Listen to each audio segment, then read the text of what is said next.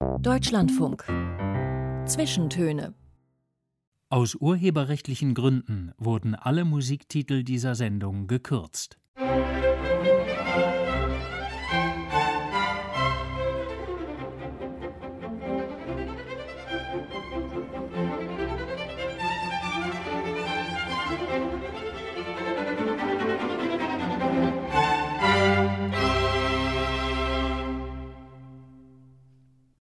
Raul Mörchen. Mein Gast ist die Schweizer Schriftstellerin Zora del Buono. Daheim ist sie in Berlin und in Zürich. Ihre Kindheit hat sie zum Teil in Süditalien verbracht, bei den Großeltern, und sie ist sehr gerne auf Reisen. In ihren Büchern und Essays führt sie uns entlang der Meere und ihrer Küsten, beobachtet die Untertunnelung des Gotthards, lauscht den Geschichten uralter Bäume und begleitet ihre Großmutter, die genauso hieß wie sie, durch ein geradezu operettenhaftes Leben zwischen Partisanen und Großbürgertum. Sie selbst mag Hunde und den Blues, den Berliner Underground der späten 1980er. Sie sollte Radiologin werden und wurde doch Architektin und Bauleiterin, gründete mit einem Schulfreund die Zeitschrift Mare, hat mittlerweile sieben Romane geschrieben und sitzt mir jetzt gegenüber. Herzlich willkommen, Zora del Buono. Ja, vielen Dank für die Einladung. Die Hunde sind nicht dabei. Wie kommt's? Die Hunde sind nicht dabei, die sind in Klado bei der Dogsitterin. Ja, und das fällt Ihnen schwer. Das fällt mir schwer, aber die eine ist so wild, das wäre hier vielleicht nicht der passende Ort. Hm, warum überhaupt Hunde für jemanden, der so viel reist und weiß natürlich, dass es mit Hunden schwerer ist? Das ist nicht unbedingt schwerer, manchmal ist es sogar leichter, weil man ja auch ganz viele Leute kennenlernt durch die Hunde. Also, aber ich muss zugeben, seit ich zwei habe, ist es kompliziert geworden. Aber der zweite ist mir zugefallen, gewissermaßen. Hm. Eine Notsituation. Und so habe ich sie jetzt. Und ähm, ja, ich habe aber schon ein ganzes Buch gemacht, Reisen mit Hund in den USA. Und ähm, ich hatte mein Leben lang Hunde. Also ich glaube, ich bin einfach ein Hundemensch. Was schätzen Sie an Hunden? Dass sie nicht urteilen, dich beurteilen und dass es einfach eine konstante Freude ist. Ich meine, das ist wie wenn man auf ein kleines Kind zugeht, das sich freut, da freue ich mich mit. Und bei Hunden ist es auch so, es ist immer wieder das Gleiche, es ist ja ziemlich repetitiv, aber ähm, wenn der Hund glücklich ist, bin ich auch glücklich. Also so, das macht einen froh. Und die Treue von Hunden, die fast sprichwörtliche, ist die ist, ist wirklich Verlass auf Hunde? Ich bin mir nicht so sicher. Sie sind sehr gern in Klado bei der Dogsitterin, wie das mit der Treue so ist. Ich werde es morgen prüfen. Hm, die, man sagt ja, die Freundschaft und die äh, Treue der Hunde, die liegt auch unter anderem daran, dass man als Herrchen und als Frauchen natürlich derjenige ist mit dem Dosenöffner. Ja, wenn man den Dosen gibt. Man ist aber vielleicht auch die mit dem weichen Bett. Ah ja, okay. Ich weiß nicht, ob das das Buch ist, auf das Sie jetzt anspielen, mit den Hunden und äh, Amerika, aber es gibt ein Buch, 100 Tage Amerika heißt es. Ne? Da reisen Sie von Neufundland bis Florida, die ganze nordamerikanische Ostküste hinunter, treffen Land und Leute, möchte gern Wikinger, Waffennarren, Aussteiger, Einwanderer, Hippies und Hinterwäldler finden Überreste der frühen Siedlungsgeschichte und äh, die Heimstätten berühmter Dichter immer an ihrer Seite. Damals ihr Hund äh, Lino, ein treuer Begleiter und zugleich ein echtes Reisehindernis. Haben Sie das gewusst, dass es so schwierig ist, in den USA mit Hund unterwegs zu sein? Also dieser Hund war ja sehr klein. Das ist ein italienisches Windspiel. Also das sind äh, die von Friedrich dem Großen, so winzige Windhunde. Und man denkt ja, die sind so diskret, das ist gar kein Problem. Aber die Amerikaner haben ja dieses, diesen Hygienetick. Und je nach Bundesstaat darfst du nicht mal mit dem Hund im Restaurant draußen sitzen. Das heißt, dann gibt es aber auch Bundesstaaten, wo man auch einen Hund nicht im Auto lassen darf. Also man darf nicht essen gehen, aber man darf den Hund auch nicht im Auto lassen. Das ist sehr kompliziert. Noch komplizierter ist es, dass da drüben eigentlich nicht spazieren gegangen wird mit den Hunden, so frei laufen lassen. Das ist einfach nicht deren Konzept. Das sieht man ja auch immer, wenn man Hollywood-Filme sieht oder überhaupt amerikanische Filme. Da wohnt der Hund mit den Leuten zu Hause und mehr passiert da nicht. Die sind dann im Garten. Und die waren immer ganz erstaunt, dass ich da irgendwie stundenlang spazieren ging. Das gab aber eben auch ähm, Gesprächsstoff. Was ist das denn für ein Land, das keine Hunde mag? Zumindest keine, die frei rumlaufen. Sagt das irgendetwas über das Land aus? Ich fürchte, die meisten Länder sind so. Es sind ganz wenige Länder, wo ähm, das Hundeleben ein glückliches ist.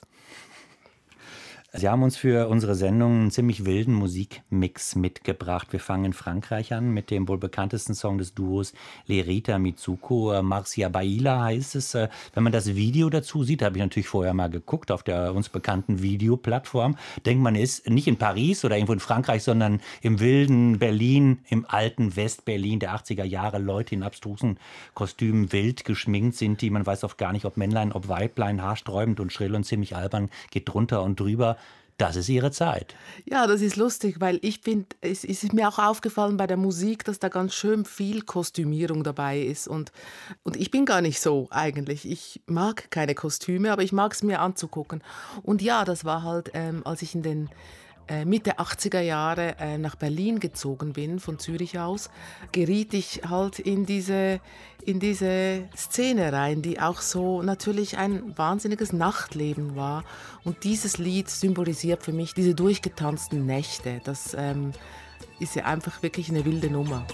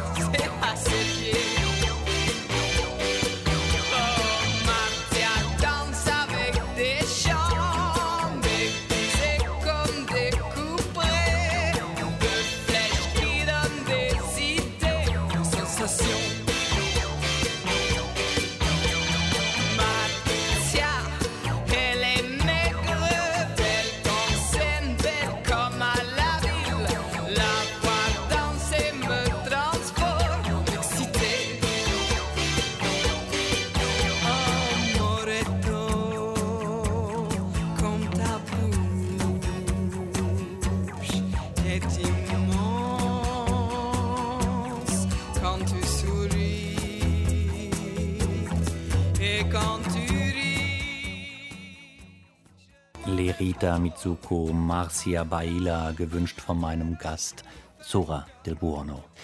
Ähm, Sie haben eben gesagt, es erinnert Sie an die Zeit, wo Sie in Berlin wild die Nächte durchgetanzt haben. So eine Begegnung mit Musik aus der Zeit, wo man noch ein bisschen jünger war, ein bisschen flotter unterwegs, kann ja vor allen Dingen, wenn man sich dann die Videos dazu anschaut, auch so, eine, so ein etwas so ein Unbehagen auslösen von äh, im Sinne von, das kann doch nicht wahr sein, dass du das mal gemocht hast, dass du vielleicht auch mal so ausgesehen hast. Ja, also natürlich, wenn man sich die Bilder anguckt. Ähm, aber eigentlich fand ich, man sieht einfach als junger Mensch sowieso gut aus. Also egal, das, man muss ja auch, äh, in, in der Zeit, was mir schon auch auffällt, ist, natürlich wir damals, da ging ja niemand ins Fitnessstudio oder hat Workout gemacht oder sowas.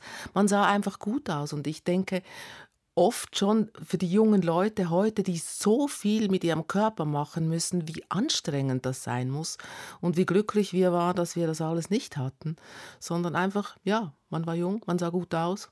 Auch wenn man nicht gut aussah, sah man gut aus, weil man jung war wenn ich eben gesagt habe, Sie haben die Hunde zu Hause gelassen, ist das ja nicht ganz einfach zu beantworten, denn ähm, wo ist Ihr Zuhause? Das habe ich ja eben schon gesagt. Sie kommen aus der Schweiz, Sie haben auch noch einen Wohnsitz da, sind ja links schon in den 80er Jahren nach Berlin gezogen. Ihre Kindheit haben Sie zu, zumindest, glaube ich, in den schönen Sommermonaten oder wann es auch immer war, zum Teil in Italien verbracht. Auch solche ähm, Orte, wo man vielleicht gar nicht so lange gewesen ist, aber wo man eine, eine, eine, qualitativ hochwertige Zeit verbracht hat, eine, die einem was bedeutet. Auch das kann ja zu Hause sein. Was ist das für Sie? Ja, das sind schon diese drei Punkte Bari, Zürich, Berlin. Ich bin ja nach West-Berlin gezogen und hatte noch zweieinhalb Jahre Mauer Berlin und für mich war das damals der tollste Ort der Welt. Ich dachte wirklich, wie glücklich kann ich sein, zur richtigen Zeit am richtigen Ort zu sein. Das habe ich danach nicht mehr so gehabt, nirgends mehr, dass ich dachte, das ist der Ort, wo man jetzt sein muss. Und ähm, ich hätte auch immer gedacht, ich bleibe da für immer in Berlin. Nun ist es aber so, dass ich äh, ja eine Mutter habe in Zürich und die Mutter ist krank und alt und deswegen bin ich jetzt ähm, pendlich hin und her und habe, als ich weggegangen bin aus Zürich, damals dachte ich, das ist die langweiligste, grässlichste Stadt und ich will da nie wieder hin. Und jetzt ist es doch so, dass ich merke, erstens hat Zürich sich verändert, es ist unglaublich international, es ist natürlich eine total hohe Lebensqualität und auch ich habe mich ein bisschen verändert. Das heißt, ich finde es ganz schön da. Und dieses Hin und Her hält einen ja auch ein bisschen auf Trab. Hunde spielen keine Rolle in Ihrem aktuellen Roman Heimat, dagegen schon. Die Marschallin heißt dieser Roman. Dieser Tage erscheint er auch als Taschenbuch. Das ist in der Regel ein ziemlich sicherer Indikator dafür, dass das Buch nicht gefloppt ist. Ja, das ist schön. Das ist jetzt wirklich ein Buch, was, was gut angekommen ist. Es war, ich war jetzt gerade in Slowenien, da ist jetzt die slowenische Ausgabe erschienen, was auch toll ist, weil es eben auch in Slowenien spielt, also 1919, gerade da direkt nach dem Krieg, wo meine Großmutter geboren wurde. Und es war jetzt bei der Premiere, war es seltsam, weil da saßen dann entfernte Cousins und Cousinen von mir im Publikum, die ich gar nicht kannte. Und da wurde mir erst bewusst, oh Gott, ich habe ja über die Familie geschrieben, die lesen das jetzt. Was sagen die dazu? Weil es ist ja nicht nur wahr, was da drin steht, aber eben auch die Marschallin, wenn man jetzt Slowenien denkt, als ehemaligen Teil von Jugoslawien, da fällt einem bei Marschallin schon der Marschall ein und das ist nicht zufällig. Das ist nicht zufällig, weil das Buch wollte ich schon schreiben, als ich noch gar keine Bücher geschrieben habe. Ich habe ja sehr spät angefangen, Bücher zu schreiben. Also ich habe mit 45 das erste Buch geschrieben, was wirklich uralt ist in diesem Literaturbetrieb und hatte aber schon eigentlich schon als Jugendliche gedacht, die Geschichte meiner Großeltern müsste man aufschreiben schreiben, weil die auch so mit so vielen Erzählungen beladen war. Also die haben sich selber auch diese Erzählungen gemacht und da war eben immer diese Sache, dass Tito, also der Marschall, Marschall Tito, bei uns im Haus war und vor allem, dass mein Großvater ihm das Leben gerettet hat, also dass er ihn aus Stalins Klauen befreit hat.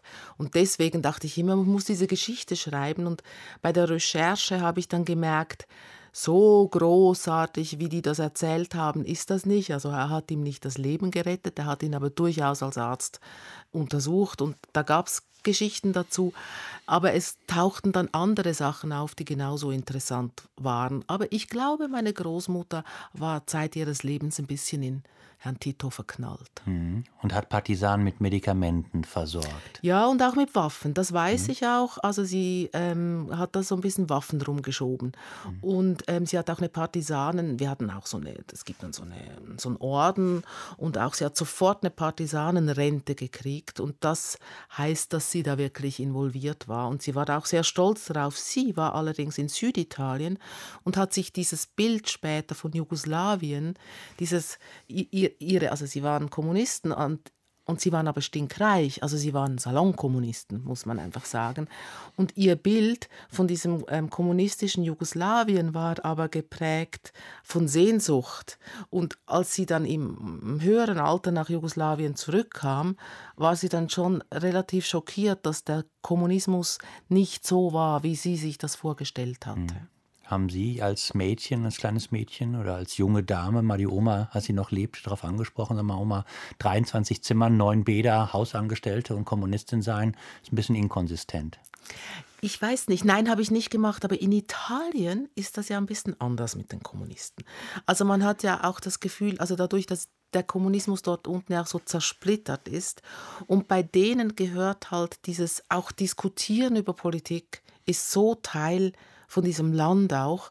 Und ich habe das, glaube ich, gar nicht so gemerkt. Was ich gemerkt habe, ist, dass sie ihre Hausmädchen schlecht behandelt hat. Und ähm, das habe ich dann schon auch mal äh, moniert. Aber ich war halt auch ein Kind. Es war irgendwie auch sehr illuster alles. Aber wenn die geweint haben, dann, dann bin ich dann schon hin und habe die getröstet. Hm. Und das spricht eigentlich noch mehr für den Titel Marschallin als dieses Verliebtsein vielleicht in den Marschall Tito. Das Auftreten der Großmutter, so wie ich es gelesen habe in ihrem Roman. Das ist eine Frau, die hat. Ähm, nicht gerne was zweimal gesagt. Nein, diese Zora oder Sora, wie man sagen müsste, wenn man es äh, slowenisch oder äh, sagt, äh, war äh, schon, äh, sie war wirklich eine Herrscherin, aber sie war auch unglaublich großzügig und hat auch dieses viele Geld, was der Mann verdient hat als Radiologe, hat sie ausgegeben. Also sie hatte auch ihre Form von Kommunismus bestand auch darin, die Armen zu beschenken. Also das war natürlich, es war eben beides. Sie war eben nicht nur herrisch, aber das war sie schon auch. Aber sie hatte vier Brüder äh, und drei Söhne. Und sie war die einzige Frau in diesem ganzen, in diesem mhm. ganzen Setting. Und äh, das hat sie schon sehr genossen, glaube ich, dass sie da die, die Königin war, die Sonne, um die die anderen gekreist sind. Auch ihre Brüder mussten immer mal wieder antraben und Rechenschaft ablegen zu irgendwas. Mhm. Wie oft sind Sie da gewesen? Jeden Sommer oder äh, Oft, mehrmals jährlich, ja. weil mein Vater starb ja, als ich ein, ein, ein, kleines Kind war. Also ich war ein Baby. Und meine Mutter und ich sind oft nach äh, Süditalien, weil sie sich eigentlich ihren Schwiegereltern näher gefühlt hat als ihren Schweizer Verwandten. Das heißt, wir waren viel da unten, sicher zweimal jährlich. Obwohl die Oma es eigentlich nicht so gut konnte mit Frauen? Mit meiner Mutter, das war die Ausnahme, weil sie wahrscheinlich die Mutter war des Kindes des toten Sohnes und weil meine Mutter gearbeitet hat und studiert hat. Und das hat sie bewundert, wahrscheinlich weil sie es selber nicht hm. gemacht hat. Ja, Jetzt aus dem, was Sie sagen, würde ich schon sagen, ist eine, ist eine spannende Frau, eine starke Frau. So ganz erschließt sich mir noch nicht, warum die nach einem Roman geschrien hat, diese Biografie. Was ist sie für Sie gewesen? Irgendwie eine, ein Vorbild vielleicht? Oder was Unergründliches, dem Sie auf die Spur kommen mussten? Oder? Ja, das ist eine gute Frage. Äh, woher nimmt man seine Romanstoffe? Natürlich, man kann, man kann ja aus ganz kleinen Sachen was machen. Und das ist aber so ein Familienepos. Ich meine, die ganze Geschichte geht von 1918 bis 1980. Ich glaube, ich wollte etwas festhalten, was es nicht mehr gab. Also ich habe ja fast keine Familie. Äh, ich habe diese Mutter, die jetzt äh, schwer dement ist und ansonsten ist da niemand. Und äh, aber dieses dieses Haus, ich glaube, es ging in erster Linie auch um dieses Haus. Diese Frau hat ein Haus selber entworfen, was ein Krankenhaus war und ein Wohnhaus in Bari. Und dieses Haus, das ist mein Lebenstraum. Ich wollte immer dieses Haus bespielen eigentlich. Und das Haus ist aber weg.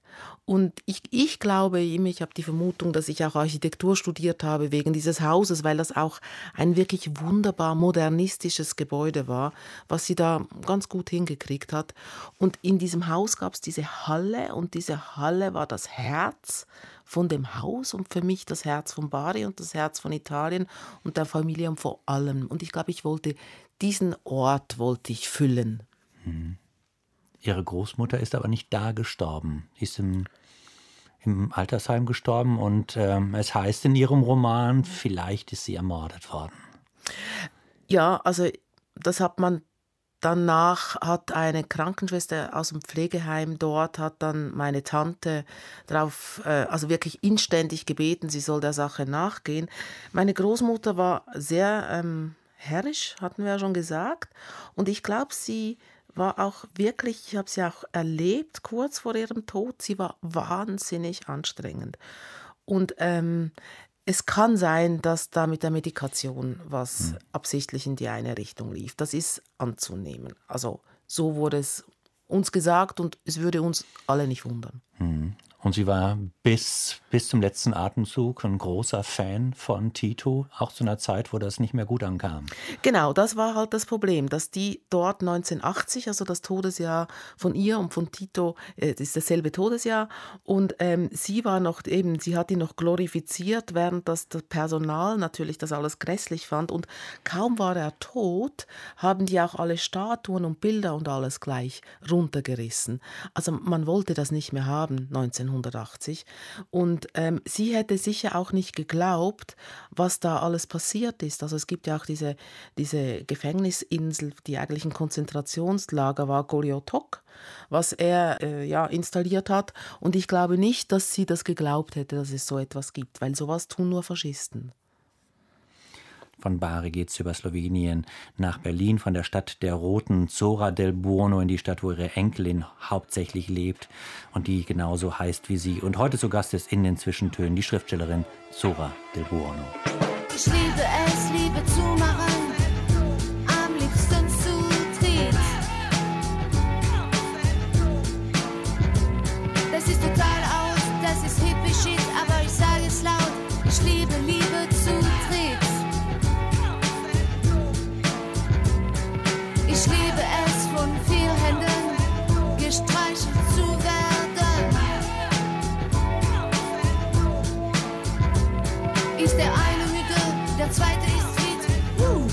bei der Liebe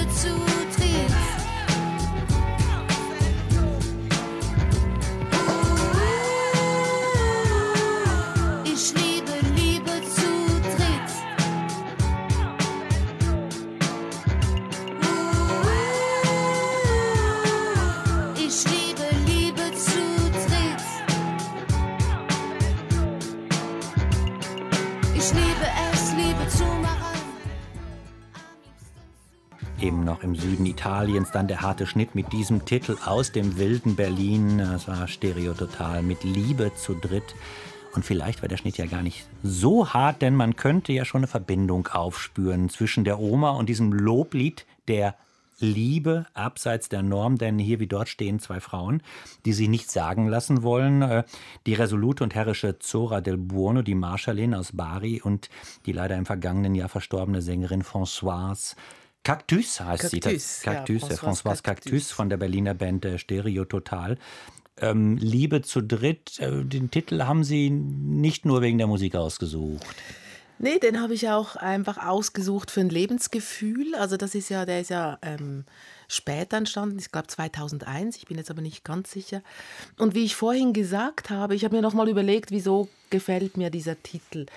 Und es ist ja so eben, dass mein Vater starb, als ich ein, ein, kleines Kind war und dann blieb meine Mutter blieb allein. Das war eine äh, sehr gut aussehende Frau und in Zürich wurde dann immer gesagt, das ist doch nicht normal, dass du nicht mehr heiratest. Also man hat sie dann irgendwie pathologisiert als nicht verheiratete Frau und rundum waren alles nur Paare. Also die Normalität war das Paar mit einem oder zwei oder drei Kindern, nur meine Mutter nicht. Die war blieb alleinstehend und dieses Paar, dieses Fundament des Paars ist mir irgendwie immer noch ein bisschen rätselhaft.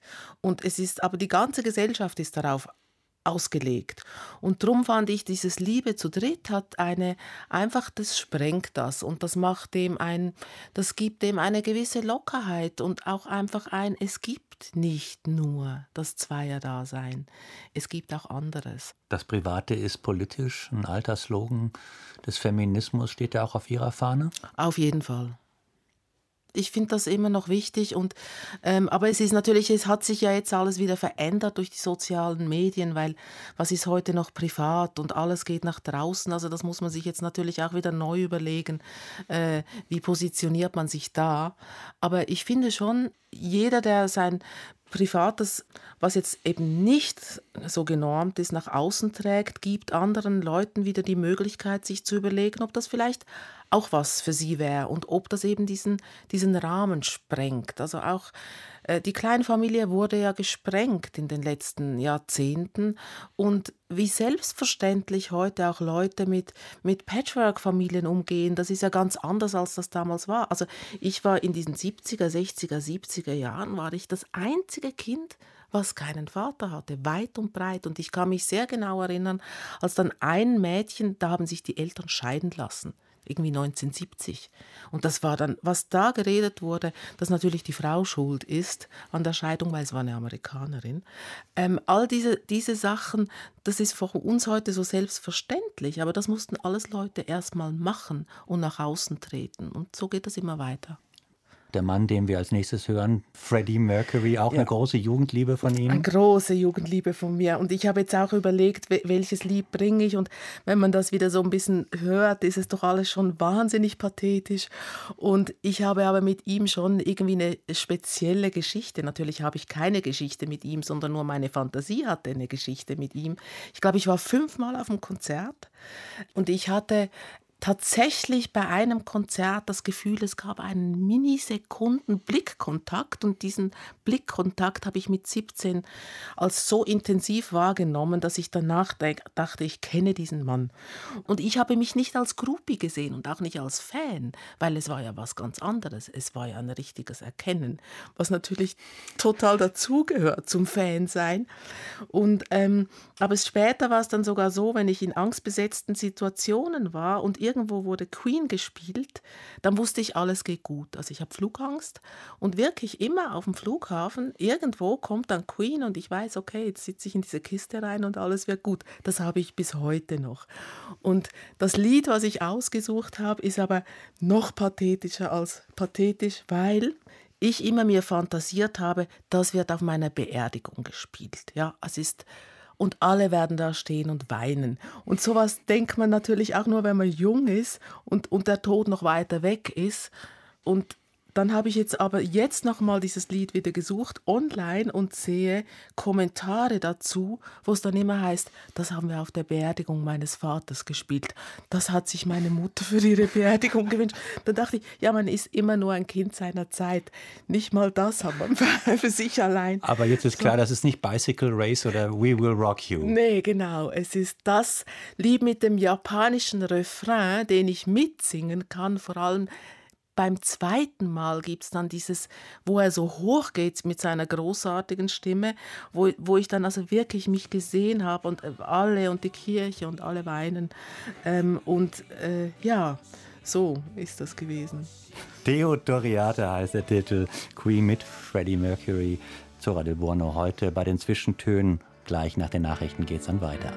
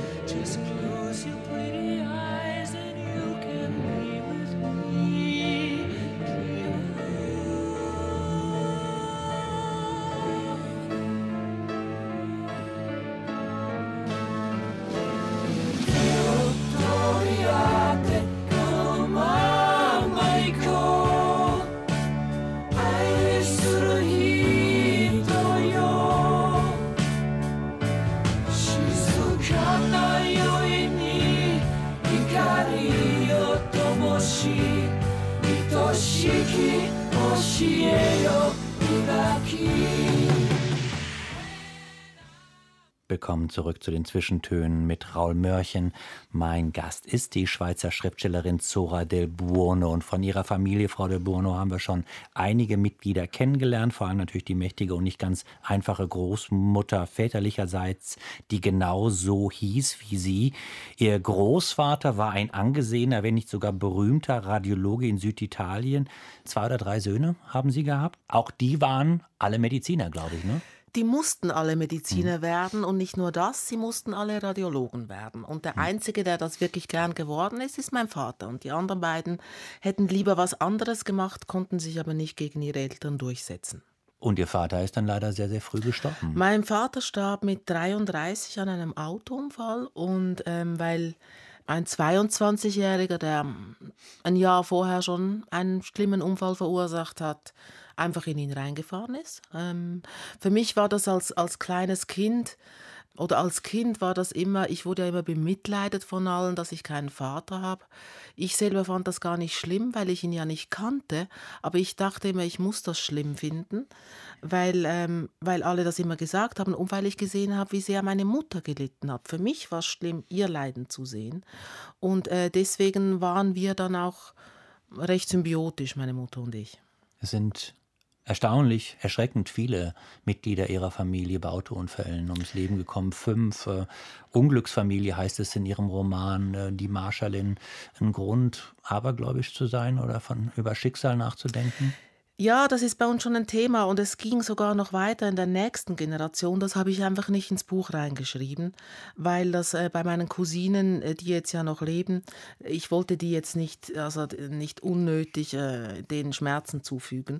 Deswegen habe ich das, was denen wiederum passiert ist, was wieder schreckliche Schicksalsschläge waren, das habe ich ausgelassen. Aber es ist schon so, äh, dass die eine Cousine immer gesagt hat, sie will keine Kinder, weil bei uns geht ja eh alles schief. So. Aber äh, je länger man lebt, desto mehr relativiert sich das. Ja, also ich bin, nein, ich bin nicht abergläubisch. Also außer wenn Freddie Mercury singt, aber sonst nicht. Jetzt halten wir mal fest, der Großvater, also der berühmte Radiologe mit der ersten radiologischen Klinik in Süditalien, in Bari. Ihr Vater ähm, war es auch, der früh Verstorbene. Hätte sich niemand ähm, geärgert in der Familie, wenn sie in die Fußstapfen getreten wären? Nein, das wäre super gewesen. Das hätten sich sicher alle gefreut. Es war aber so, dass in Zürich, er war ja ein Zürich-Arzt, mein Vater, im Kantonsspital und äh, er war Oberarzt und es hieß dann immer schon von seinen ganzen Kollegen, äh, der war halt ein lustiger Süditaliener und kam dann in diesen 50er, 60er Jahren in diese Schweiz. Wir nennen das die Stieri-Schweiz, also die etwas ähm, dröge Schweiz. So. Und ich glaube, mit seinem süditalienischen Temperament hat er das alles aufgemischt. Ja, die haben auch immer Gitarre gespielt und auch im, im, der hatte die Gitarre mit im Spital und solche Sachen. Und da hieß es immer, mach doch, mach doch, du kannst dann bei mir Praktikum mach, äh, machen oder du kommst dann zu uns in die Klinik und du wirst dann dort bei mir Assistenzärztin und so. Und da habe ich gemerkt, das will ich nicht. Ich wollte nicht immer die kleine Del Buono sein, sondern ich wollte dann was Eigenes machen. Und ich hatte Angst, dass ich die Mathe im Studium nicht schaffe. Bevor wir schauen, wie es weitergeht, wie aus der erhofften Radiologin Zora del Buono eine Architektin und Bauleiterin wird und daraus dann die Mitbegründerin einer Zeitschrift und die dann schließlich anfängt, Romane zu schreiben, hören wir erstmal Klaviermusik, klassische Klaviermusik von Josef Haydn.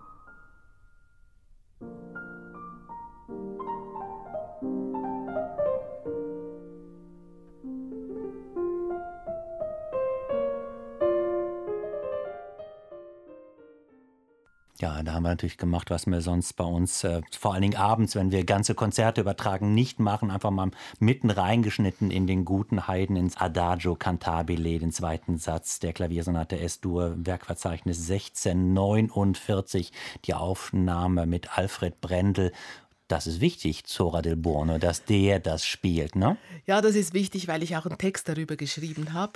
Ähm, für die Heidentage äh, musste ich einen Text schreiben, den da die Zeit abgedruckt hat. Und zwar habe ich vor zweieinhalb Jahren angefangen, Klavier zu spielen, was auch eben sehr spät ist und auch nicht einfach, wirklich. Und als dann diese Heidentage mich gefragt haben für einen Text, habe ich gedacht, okay, dann schreibe ich über Heiden. Und äh, meine Klavierlehrerin ist eine ganz strenge Person und dann hat sie mir so, so was Leichtes gebracht, irgendwie so, was man so, so übt halt. Da habe ich gesagt, nee, nee, das will ich nicht und habe mir dann einfach was rausgesucht, wirklich im Internet und stieß auf dieses auf diesen unglaublichen zweiten Satz, wo man mit den Händen so übergreifen muss, in die, ganz in die Tiefe und dann wieder nach oben und dann gibt es diese Bässe und so. Und ich fand das großartige Musik, die ich in meinem Leben ja nicht gehört habe. Ich kenne mich mit klassischer Musik nicht aus, ich lerne das jetzt erst alles. Und dann bin ich zu ihr gegangen und habe gesagt, das will ich können. Und sie hat gesagt, das schaffst du nicht. und jetzt übe ich das und darüber habe ich geschrieben. Und es ist einfach ein, ein tolles Stück. Und, ja. und ich bin dann auch mit ihr, wir sind dann nach, sie hat dann irgendwann gesagt, so, du musst, um Haydn zu verstehen, musst du wissen, wer der war und wir fahren jetzt dahin.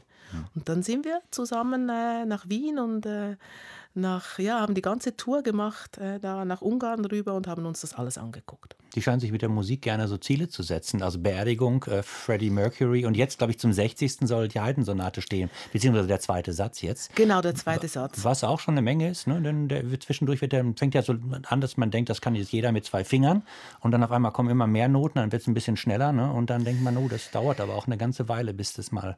Ja, hm? und, und so ein bisschen durchspielen kann ich das jetzt, aber es klingt halt eben nicht so, wie es klingen sollte. Und bei Herrn Brendel, den habe ich mir dann eben, den, den setze ich mir dann aufs Klavier, mhm. so, also mit dem Handy höre ich mir dieses, wie er das spielt und spiele es dann mit ihm mit und dann falle ich wieder raus und dann muss ich wieder zurück und dann äh, machen wir das so zusammen, Herr Brendel und ich. Aber er ist quasi jetzt meine Referenz. Es ist natürlich, es ist Quatsch, natürlich schaffe ich das nicht, aber ich habe seine Musik im Ohr. Hm.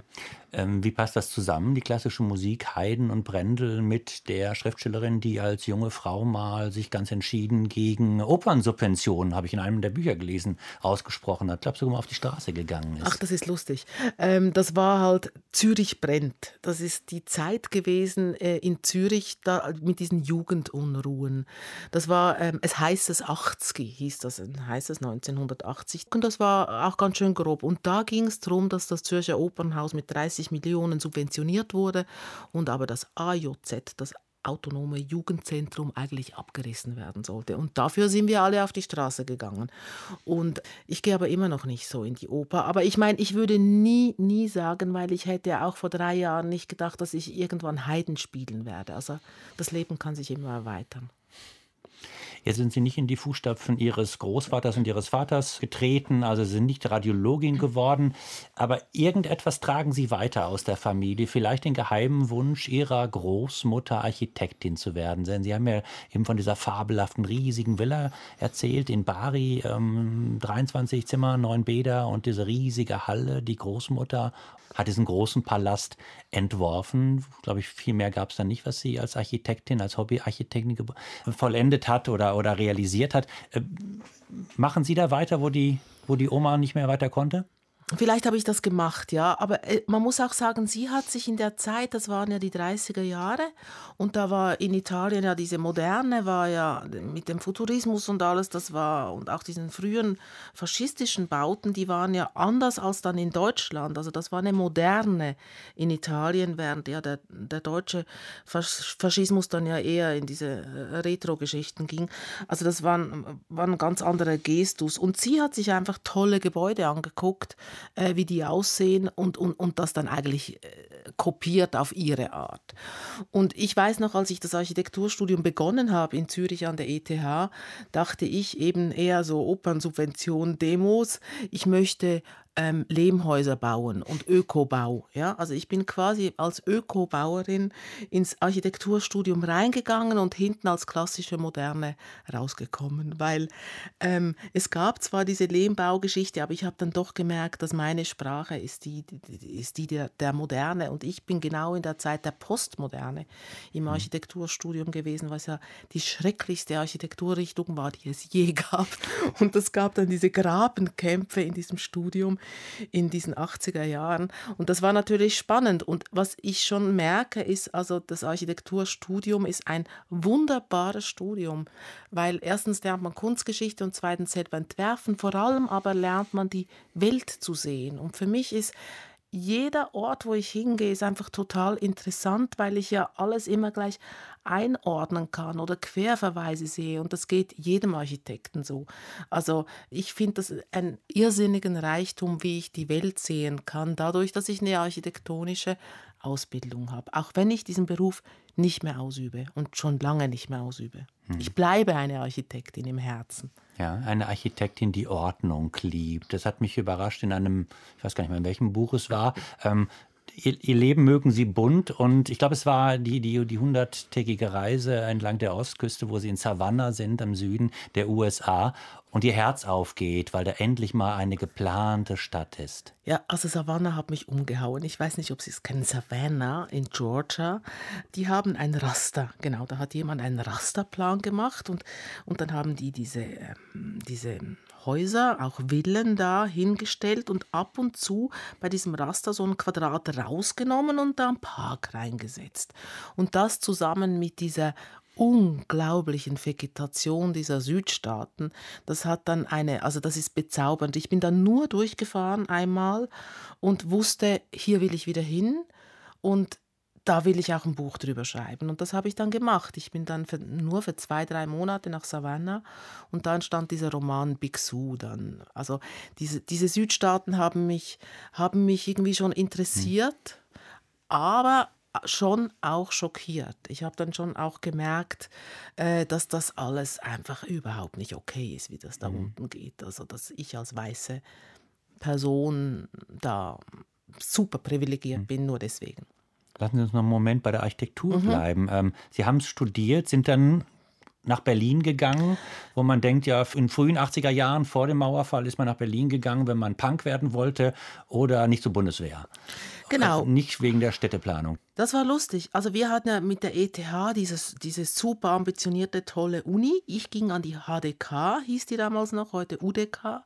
Ähm, wir waren äh, vier Leute und das Tolle an dieser HDK war, dass das war ein, ein ziemlicher Chaotenhaufen damals, aber im Gegensatz zur ETH, wo alles wirklich auch normiert und streng war, habe ich dort Stadtplanung gelernt. Und zwar habe ich den ganzen Park vom Schloss Charlottenburg zugebaut. Also dort hat man mit, dem, mit der ganz großen Geste durfte man dort entwerfen. Gott sei Dank wurde das alles nie gebaut, sondern war nur eine Übung.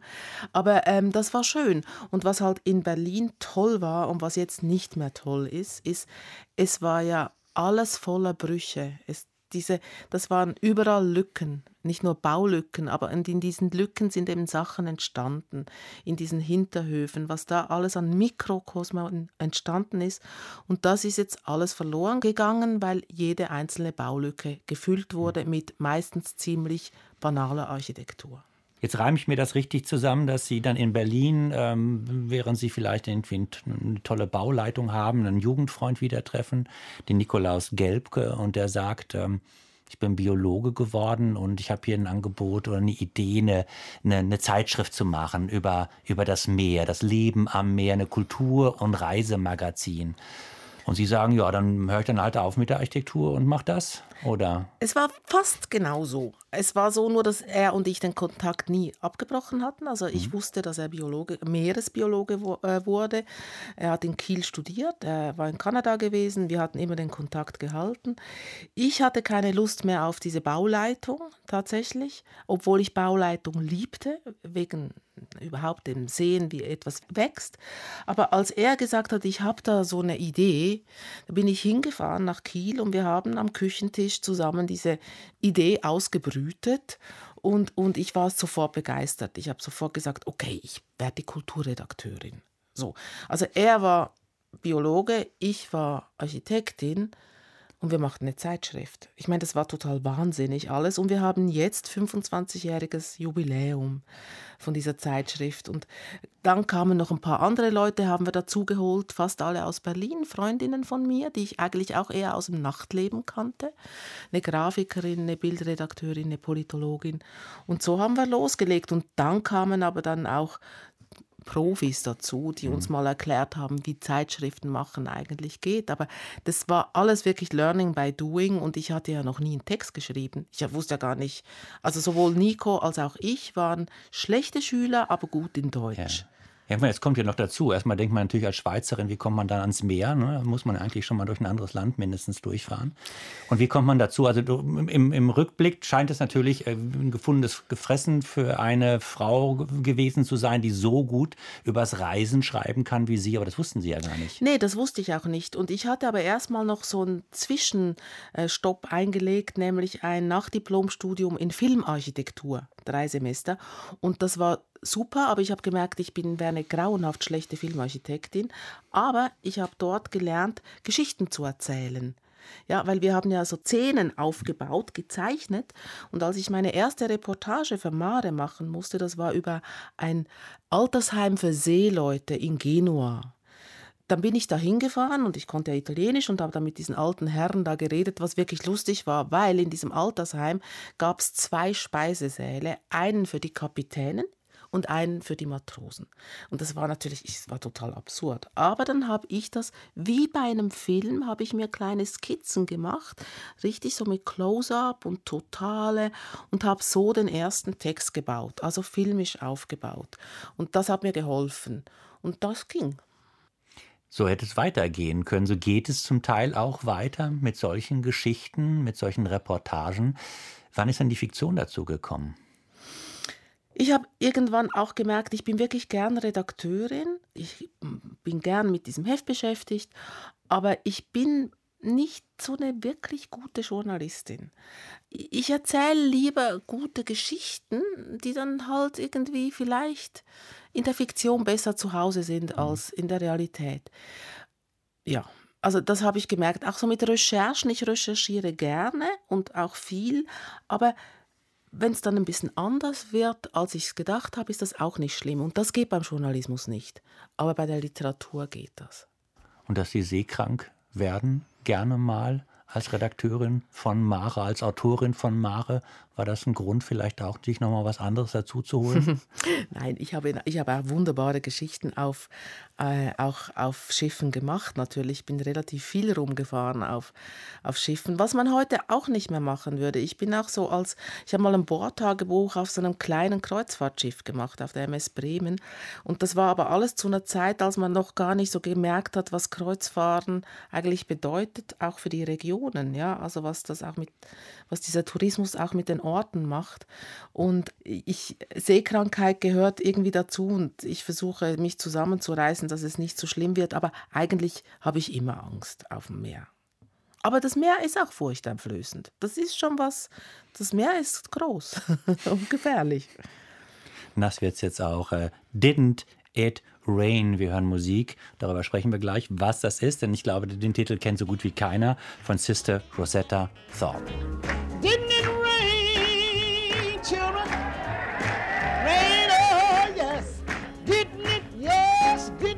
Know it did, didn't it? Oh, oh yes, how it rained. I said it rained, children. Rain, oh yes. Didn't it? Yes, didn't it? You know it did, it?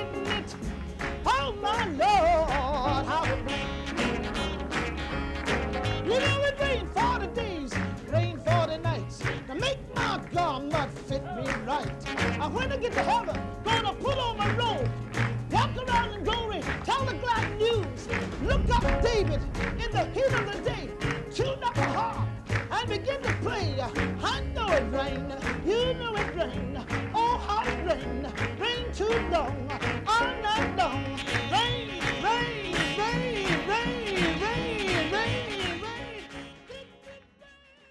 Ja, Zora del Buono, äh, verrückte Nummer von 1964. Sister Rosetta Tharp äh, sieht aus wie die Chorleiterin einer Freikirche in Tennessee, irgendwie mit so einem Wollmantel bis oben ganz tüchtig zugeknüpft. Perücke, äh, nicht mehr ganz so schlank, greift sich eine E-Gitarre auf so einen Bahnsteig und legt los und rockt da ein. Wo haben Sie die denn kennengelernt? Ja. Beziehungsweise wo haben Sie die die Musik oder das Video zum ersten Mal gesehen? Ja, also das Video muss man sich einfach angucken, weil das ist einfach großartig, wie die mit dieser E-Gitarre da steht. Ähm, ich habe irgendwann, also bevor ich mit dem Klavierspielen angefangen habe, habe ich ähm, angefangen Blues zu tanzen. Ich habe immer getanzt, mein ganzes Leben lang, verschiedene Tanzformen. Und, aber diese ganzen Standardsachen, das ist wieder mit dem Paar, ist mir so ein bisschen suspekt, ja, vor allem wenn immer die gleichen Leute immer zusammen tanzen. Nein, ich kann nicht, weil mein Mann heute nicht und so. Das war mir alles irgendwie nichts. Wo dauernd gewechselt wird, ist beim Tango, aber das ist auch nicht mein, meine Richtung, weil mir das äh, auch zu, zu kapriziös ist. Dann habe ich dieses Blues-Tanzen entdeckt und das ist irgendetwas, was in mir etwas angerührt hat, was ganz großartig ist. Also das ist eine ganz kleine Szene, die ist quasi äh, verteilt über die Welt oder über die westliche Welt und Südkorea. Südkorea hat eine riesige Blues-Szene. Ich weiß nicht warum, aber auf jeden Fall, die haben eine Blues-Szene. Und das ist so, dass es diese Bluesmusik, also die alte Bluesmusik, ähm, ist die ja der, die Basis ist für alles, was danach kam, für Rock'n'Roll, für, für Swing, für alles. Der Blues liegt dem allem zugrunde. Der ist aber verloren gegangen im Laufe der Jahrzehnte und wurde irgendwann wieder von so ein paar College Kids ähm, rausgeholt. Und das Schöne an dieser Szene ist, dass die so international ist. Das heißt, die Leute reisen immer so ein bisschen rum. Ich bin dann in Dresden oder man geht dann, was weiß ich, nach Paris und dann triffst du wieder die Leute, die du aber letztes Mal, ich weiß nicht wo, in Rom getroffen hast. Und das Nette ist, ich, bin, ich gehöre natürlich zu den Ältesten. Manchmal ist das auch ein bisschen seltsam, wo ich denke, mein Gott, mit fast 60 tanze ich jetzt hier mit so 25 Jahren, ist ja ein bisschen seltsam. Aber das ist für mich, glaube ich, seltsamer als für die Jungen. Und was das Tolle an dem ist, alle wechseln immer die Rollen und man wechselt, wechselt auch dauernd den Partner. Also ich kann mal führen oder geführt werden. Man kann sogar in einem Tanz die Rolle wechseln. Das finde ich ein Spiel, was modern ist und was mir sehr ge gut gefällt, obwohl die Musik alt ist. Mit dem Blues sind wir auch schon gleich am Schauplatz eines ihrer ersten Bücher, Roman Big Sue, Sie haben es erwähnt, spielt im äh, tropisch schwülen Georgia. Auch der Schauplatz des, ich glaube, nächsten Buchs sind die USA. Das ist ein Reisebericht entlang der Ostküste von Neufundland runter bis zum. Ähm, bis Key West. Bis Key West tatsächlich. Und dann gibt es noch diese wunderbare Liebesgeschichte hinter Büschen an eine Hauswand gelehnt. Äh, was zieht Sie persönlich und auch literarisch immer wieder in dieses Land? Ja, es gibt dann noch das nächste Buch, nämlich das Buch über die alten Bäume. Ähm, ich bin zu den ältesten Bäumen der, der Welt gereist zum Pan, also 14 Stück, von denen sechs tatsächlich auch in den. USA sind. Und zwar, wie Herr Trump sicher bemerken würde, die größten, die dicksten und die ältesten sind leider bei ihm. Und ähm, hinter Büschen an eine Hauswand gelehnt ist ein Campus-Roman. Ähm, das ist ja ein Genre eigentlich, so, so eine Uni-Geschichte. Ich habe drüben unterrichtet, äh, Journalismus für Germanistikstudenten, mehrere äh. Das ist so eine Sommeruniversität, das heißt, ich kenne das ganz gut dort alles. Und ich habe obwohl dieses Land ja auch so schwierig ist und einen auch so aufregt und ähm, man diese ganze äh, imperiale Haltung und, und dann auch diese Ignoranz und so, das ist alles nervig. Aber das Reisen dort ist halt schon fantastisch wegen der Unkompliziertheit, bis auf das mit dem Hund wo man nicht ins Hotel darf. In Woodstock durfte ich nicht mit dem Hündchen ins Hotel, was ich wirklich unfassbar fand, dass in diesem Hippie-Kaff, in diesem, in diesem Hippie-Hotel, es hieß, aus hygienischen Gründen dürfte der Hund da nicht rein. Ich meine, das ist, war so grotesk, wie sich das auch verändert hat seit 68 bis heute. Und, äh, aber ich komme schon in Amerika an und der Himmel ist einfach größer als sonst irgendwo. Das ist schon so. Aber das ist natürlich im südlichen Afrika auch so und wahrscheinlich im Rest von Afrika auch. Das kenne ich nur nicht so. Das eine ist, das Reisen, haben Sie gesagt, Sie sind immer wieder auch als Dozentin da gewesen, so für Sommerkurse, glaube ich. Ne? Ähm, warum? Einfach um die Miete zu bezahlen oder irgendwas anderes? Oder? Nein, es ist immer so, bei jedem Buch, das ist schon lustig, bei jedem Buch, das ich mache, passiert derweil etwas. Und es kommt wieder weiter. Das Leben geht weiter. Also zum Beispiel habe ich in den Südstaaten, als ich für Big Su da recherchiert habe, war ich auf einem äh, so einer ähm, ehemaligen Plantage und auf dieser ehemaligen Plantage gab es diese Sklavenhütten und die große Antebellum Villa und dieser großartige Park und da gab es eine alte Eiche mit einem Schild und bei dieser Eiche stand, dass die so alt ist, also die war schon vor Kolumbus lebte sie schon. Und da hatte ich so einen Moment und dachte, das ist ja unglaublich. Was für, das ist ja ein Wahnsinn, was wir Menschen alles für einen Irrsinn veranstalten. Und dieser Baum lebte da schon, lebt immer noch und wird noch leben ich will was über alte Bäume machen. So kam das. Und ähm, dass ich auf die nächste Idee kam. Und bei den 100 Tagen Amerika, als ich da runtergereist bin, kam ich auf diesem Campus vorbei und wurde da eingeladen und habe da eine Stunde irgend so einen Vortrag gemacht und danach hieß es, ja, wollen Sie denn nicht mal nächsten Sommer bei uns unterrichten? Und da habe ich gesagt, ja, gerne mache ich das. Also so immer, es geht immer weiter. Mhm. Was sind denn Ihre Erfahrungen da? Wer interessiert sich in den USA fürs Deutsche? Also das ist, eine, das ist wirklich ein tolles College, Middlebury in Vermont ist das und das gibt schon Urzeiten, ganz viele deutsche Literaten haben da schon unterrichtet und die haben nicht nur Deutsch, die haben etwa acht oder das hat sich jetzt ge geöffnet, sind vielleicht sogar schon zehn Sprachen, auch Japanisch und Arabisch. Lustig ist beim Arabisch, die Leute, die Arabisch studieren, sind ganz oft vom CIA oder von der NSA, die packen dann ihre Leute da in den Sommercampus, weil es nicht so gefährlich ist, wie wenn sie sie in die arabische Welt schicken würden, was auch irgendwie grotesk ist. Dann haben sie auch Chinesisch.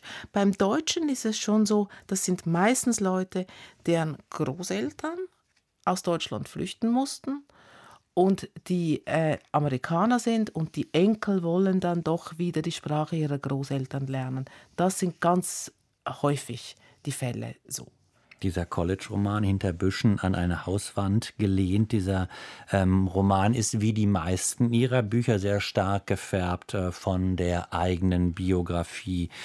Ähm, konkret in diesem Roman, da verliebt sich eben eine Germanistikdozentin bei einem Sommerkurs an einem Ostküsten-College in einen Studenten, der ist fast glaube ich, 30 Jahre ähm, jünger.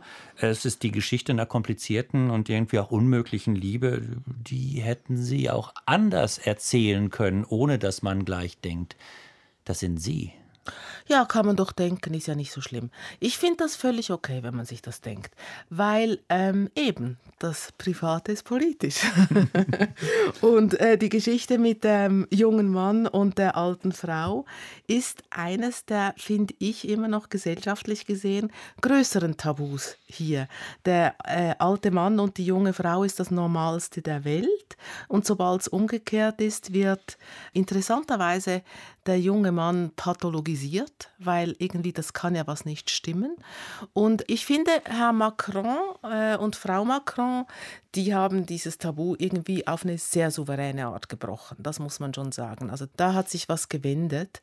Aber ansonsten finde ich, ist das eine, einfach eine erzählenswerte Geschichte. Und es ging ja auch um Überwachung. Es war halt dieser Sommer mit äh, Edward Snowden. Und ich, ich versuchte diese äh, Atmosphäre von etwas passiert, was nicht passieren darf, äh, mit, die, mit der größeren politischen Situation in Verbindung zu bringen. Ja, mhm. mit dieser Snowden-Geschichte, von der wir heute gar nicht mehr reden. Ich meine, so lange ist das noch nicht her. Und was war das für ein irres Ding damals, was der aufgedeckt hat? Was ist seit da passiert? Ja, das Private ist politisch, da haben wir eben drüber gesprochen. Hier dreht sich es gewissermaßen um. Das, das Politische drängt ins Private hinein. Äh, also es, die Kontrolle durch den Rektor zum Beispiel, ne, also auch Political Correctness, sowohl was das Verhalten als auch die Wortwahl angeht, dass da bei Besprechungen äh, von Dozenten mit Studierenden zum Beispiel die Türen immer aufbleiben müssen, dass natürlich der NSA sich einmischt da und der Staat. Äh, die Geschichte läuft, Sie sagten es ja gerade im, im, im parallel zur ähm, Geschichte mit den Enthüllungen von Edward Snowden scheint nicht so richtig zu passen vom, von der Idee des Land of the Free. Nee, gar nicht. Das ist, aber das hatte ich in all diesen, auch schon bei 100 Tagen Amerika, habe ich ähm, gemerkt, dieses Land ist geprägt von Angst. Also Angst ist deren Hauptthema. Und das war, äh, 100 Tage Amerika war noch zu Obama-Zeiten. Also das war noch bevor der ganze Wahnsinn losgegangen ist. Und dort habe ich aber auch schon äh, so Republikaner kennengelernt, die eine solche Angst hatten vor diesem Obama, vor diesem Mann Obama, dass der wirklich veranlasst, dass ihnen ihr Haus weggenommen werde, weil er ein Kommunist ist und ihnen alles wegnimmt. Und das waren nicht ungebildete Leute. Und dieses ewige Angst haben, auch mit diesen Waffen. Ja, also es ist ein, ein angstgeprägtes Land. Und ich habe immer gesagt, eure Freiheit, was ihr hier eben auch mit den Hunden, die nirgends frei laufen dürfen, ja, wo man immer gleich denkt, wer wird gleich erschossen, wenn der auf das Grundstück da geht. Was ihr als frei seht, das hat, ist gar nicht unsere Wahrnehmung. Das ist einfach, das ist eine Erzählung, die ihr macht. Das war, das war es natürlich mal, als man da gegen Westen ging. Aber heute ist das, ist das ich finde es ein wahnsinnig unfreies Land, mhm. aber das merken sie selber natürlich nicht, weil wenn du, oder, oder halt nur diese weit gereisten Leute, die es ja durchaus gibt, ich meine, es ist ja ein sehr gebildetes äh, Land. Ich meine, nirgends sind die Unis so großartig wie dort, ja. Mhm. Ein Land, ähm, in dem viele Menschen Angst haben, das gleichzeitig auch anderen Menschen Angst machen kann. Damit ähm, fängt dieser Roman, dieser College-Roman an und diese Szene, die da, ähm, von der Sie da schreiben, die gibt es in dem ähm, 100 Tage Amerika fast identisch, nämlich die Szene, wo ich denke mal Sie genau. ähm, in einem Raum sind mit einem Grenzbeamten und jeder, der in die USA mal gereist ist, weiß, es ist, also in, damals in die DDR zu reisen, war irgendwie lustiger. Ja, also ich bin von Kanada nach Amerika rüber und äh, hatte einen, einen Zettel von eben diesem College in der Tasche, dass ich da diesen einstündigen Vortrag machen kann. Und dann hat man mich also an der Grenze meinen Koffer gefilzt und der illegalen Arbeit bezichtigt und das eine illegale Einwanderung. Und so kam ich in diese für mich wirklich beängstigende Situation, weil was ich dort gemerkt habe, diese Grenzwächter oder diese Polizisten da, Officers, was der gelernt hat, ist in diesem Verhör, was irgendwie Stunden dauerte, keine Mimik zu haben. Also da gibt es nicht ein Lächeln, was sagt, dir sagt, es wird schon okay sein. Nichts. Die haben so gelernt, mit dieser kalten Fassade dir Angst zu machen, das hat funktioniert. Aber irgendwann ist es dann bei mir immer so, egal in welcher Situation ich bin, dann denke ich, hm, guter Stoff. Das mhm. werde ich doch irgendwann verwenden. Und das war da genauso. Darum habe ich es dann doppelt verwendet und einmal habe ich es halt noch ein bisschen drastischer geschildert, habe aber recherchiert, ob das so ist. Und das andere Mal war es ziemlich eins zu eins. Aber ich versuche immer, das, das Leben, wie es mir passiert, ja, zu beschreiben, dann irgendwann wieder alles zu benutzen für ähm, irgendwas, geht es dann wieder weiter. Und hier die Begegnung mit dem äh, Polizeibeamten von, es gibt ja Menschen, die grundsätzlich, wenn sie in Uniform sehen, zusammenzucken und denken, ich habe irgendwas falsch gemacht. Ja, das ist lustig, weil das habe ich hier ja gar nicht. Das habe ich dann auch, da gab es ein, ein, ganz trauriges oder schwieriges Gespräch äh, bei diesen 100 Tagen Amerika mit einer äh, alten Jüdin in New York, die den Holocaust überlebt hat und die hat gesagt, sie kann nicht nach Deutschland, weil wenn sie einen Polizisten oder jemanden in Uniform sieht, kriegt sie gleich ein Angstanfall. Ja? Und äh, das verstehe ich. Und ich habe gesagt, das geht mir nicht so in Deutschland, gar nicht. Aber es geht mir so in Amerika. Wenn ein Blaulicht hinter mir ist und ich im Auto äh, sitze, dann habe ich äh, Angst. Also das ist einfach, was man halt erlebt hat. Das sind unterschiedliche, für sie ist das wirklich traumatisch. Und, und ich habe hier keine, also ich finde bislang, also gut, natürlich in den 80er Jahren hatte man Angst vor den Polizisten. Ja, also auch bei, auch in Zürich natürlich, das war brutal, ja. Ähm, aber das hat sich in der, schon auch verändert. Das nächste Stück Musik kommt auch aus den USA. Patti Smith, noch eine Jugendliebe? Ja, ich finde sie einfach irgendwie großartig und ich habe sie, äh, ähm, also vor Corona habe ich sie noch gesehen im Konzert in Berlin und ich meine, diese wirklich mittlerweile auch alte Frau kommt da ungeschminkt mit ihren langen Haaren auf die Bühne und haut da zwei Stunden durch und der ganze Saal tanzt einfach mit und singt mit mit diesen Liedern, die man halt einfach alle kennt. Und da habe ich schon gedacht, das ist schon auch das ist schon auch ein Role Model, ja. Also weil die da so roh und einfach ihr Ding macht und ich finde sie großartig.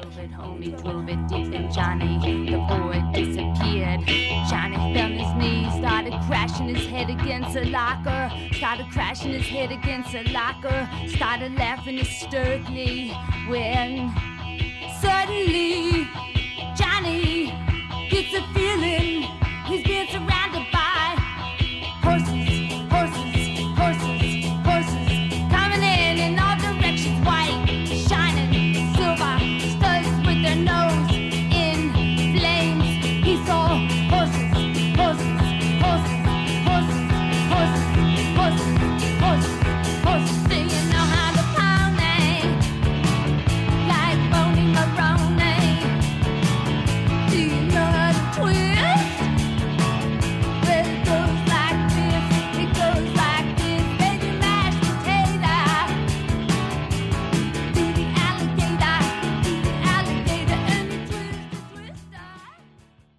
waren die Horses der Patti Smith, mitgebracht von meinem Gast in den Zwischentönen von der Schweizer Schriftstellerin Zora del Buono. Ihr nächstes Buch, Frau Buono, ist wieder ein Reisebuch. Es geht quer durch die Schweiz. Dieses Mal, mehr darf ich aber noch nicht verraten, haben Sie mich gewarnt. Aber zum Glück gibt es noch ein anderes Buch, über das wir sprechen können. Und das ist ein Buch über Fräuleins. Ähm, ich nehme an, das Buch spielt in den 50er Jahren, jedenfalls in vergangenen Tagen. Also es ist so, ich habe gemerkt, dass ich in jedem Roman eigentlich habe ich irgend so eine alleinstehende Frau. Also auch jetzt in der Marschallin ist es die Ottilia. Und ähm, ich habe aber auch in meiner Familie gab es so alleinstehende Damen, vor allem das ähm, Tante Anni, also oder wie ich als Italienerin Zianni. Und ähm, die hat großen Wert darauf gelegt, Fräulein genannt zu werden. Also sie wollte Fräulein Zehnder genannt werden, weil das zeigte, dass sie ein Leben geschafft hat ohne Mann. Das war für sie das, das war für sie der Stempel. Ich mhm. habe ein Leben allein gelebt. Und ähm, da habe ich gedacht, das ist eigentlich ein richtig gutes Thema. Und ja, jetzt jetzt würde ich das gerne, ich, ich, ich bin jetzt da dabei, Fräulein-Geschichten zu sammeln. Also Fräulein, das Wort wurde ja abgeschafft, ähm, offiziell. Und äh, das ist auch, das ist ja natürlich auch ein ironischer Titel und äh, Arbeitstitel, der Fräulein-Roman. Aber ich habe schon jetzt von, wenn ich sage, ich würde gerne was schreiben über Damen, die ihr Leben allein gelebt haben, dann hat fast jeder hat so eine Geschichte zu erzählen von einer Lehrerin oder von irgendeiner Tante und das sind ganz oft ganz großartige Geschichten, ja. Und ich sammle jetzt also Fräulein-Geschichten und versuche die dann, ähm, denen dann Fleisch zu geben in einem, in einem Roman, den ich wahrscheinlich sogar später ansiedeln werde, weil 50er, 60er ist es noch so gewöhnlich, aber ich finde es ein bisschen später, auch noch 70er, auch noch ganz interessant, weil einerseits gab es damals dann den Aufbruch eben mit nach 68 und freie Liebe und WGs und alles und andererseits gab es aber immer diese Frauen, die ganz für sich allein gelebt haben. Und es gibt natürlich, früher war das die einzige Möglichkeit, einen Beruf zu ergreifen, war nicht Mutter zu werden und nicht zu heiraten. Und, und das waren dann eben die Lehrerinnen oder natürlich die Nonnen. Es, es gab immer Möglichkeiten, für sich zu sein. Sie hatten eben schon mal im Gespräch gesagt, dass Sie bei einem der ersten Bücher, vielleicht sogar beim allerersten, ähm, über Ihre Erfahrung als Architektin, als ähm, Bildnerin von Filmkulissen, glaube ich, ne, von Filmarchitektur, so Storyboards entwickelt haben. Ähm, und, irgendwie roch das so danach, als ob Sie es nicht in dem Zufall überlassen würden, wie so ein Roman sich entwickelt. John Irving hat mal gesagt, er fängt mit dem letzten Satz an. Den schreibt er auf und dann bewegt er sich von vom ersten Satz dann auf diesen letzten Satz zu über viele hundert Seiten. Wäre das so ein Plan, der Ihnen schmeckt? Ja, das ist lustig. Ich wusste nicht, dass er das gesagt hat, weil, weil ich auch gerne den letzten Satz schon weiß. Das heißt, ich weiß, wohin es führt. Auch bei der Marschallin wusste ich von Anfang an äh, den letzten Satz, den äh, nämlich der Großvater sagt, ähm, Ma io ero sposato. Ja, aber war ich denn verheiratet? Und das, nachdem er ein Leben lang mit dieser wahnsinnigen Frau zusammen war. Aber er war halt auch dement. Und das fand ich so rührend einerseits und andererseits aber auch so wahnsinnig, dass man denkt, die Dinge, die so ganz wichtig sind im Leben, die vergisst man nicht. Und das ist mit der Demenz aber nicht unbedingt so. Da kommen dann mhm. andere Sachen, das sehe ich jetzt auch bei meiner Mutter. Da werden andere Sachen wichtig als die, von denen ich dachte, dass sie wichtig wären. Das ist schon, mhm. das ist ein interessantes Thema, aber darüber werde ich, glaube ich, kein Buch schreiben. Über die, ähm, über die Demenz meiner Mutter werde ich, glaube ich, kein Buch schreiben, weil erstens gibt es so viele tolle Bücher. Also da gibt es wirklich richtig gute Romane und ich denke, die haben das alle gemacht. Und ich glaube, es ist schon so anstrengend für mich, ähm, für sie natürlich sowieso, aber auch für mich mit ihr, dass ich das Thema nicht noch weiter vertiefen muss. Mhm. Ihre Mutter hat eine Zeit lang bei Ihnen in Berlin gelebt. Ja, die hatte 15 Jahre lang ein Zimmer bei uns in der WG. Ähm, genau, und ist auch so wie ich im Prinzip gependelt, nur halt eben vorher. Und äh, ja, das hat sie jetzt seit zwei Jahren nicht mehr, weil es eben nicht mehr geht. Aber das war eigentlich ganz schön. Das mhm. war, ähm, wir sind eine Vierer-WG, äh, schon seit 20 Jahren. Und da war sie ein Teil davon und jetzt äh, haben wir jemand anderen gefunden für, an ihrer Stelle.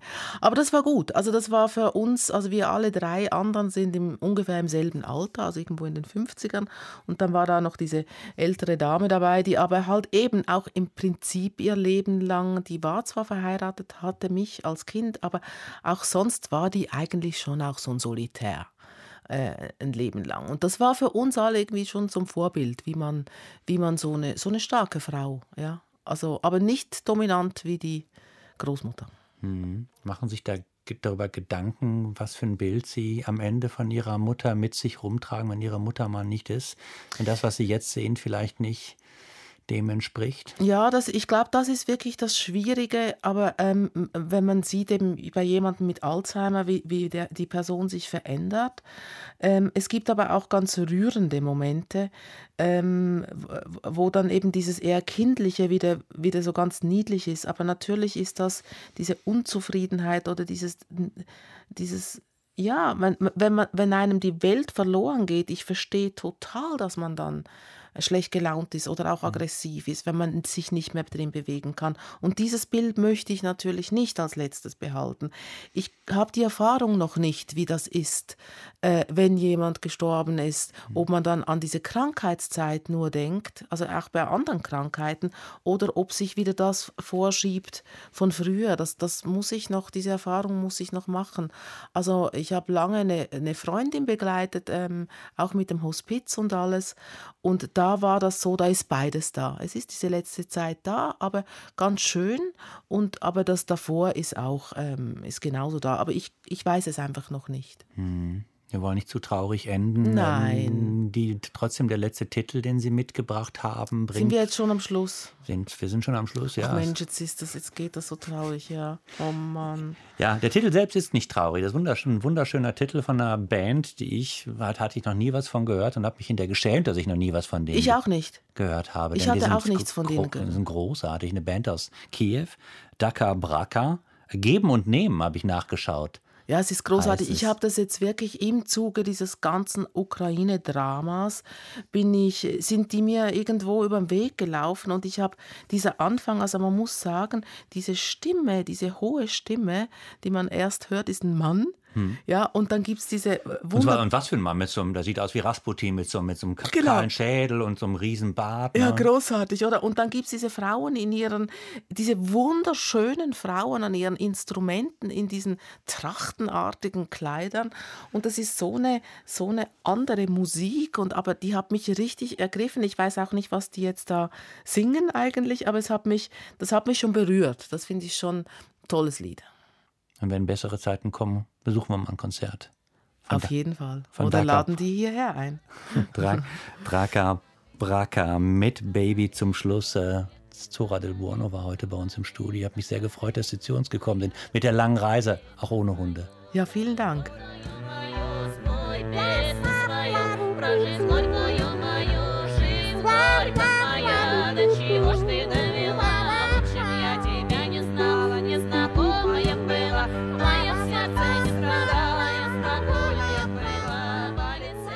In den Zwischentönen nächste Woche begrüßt meine Kollegin Anna Seibt die Frauenfinanzberaterin Helma Sick. Auch dabei viel Vergnügen wünscht Ihnen Raul Mörchen.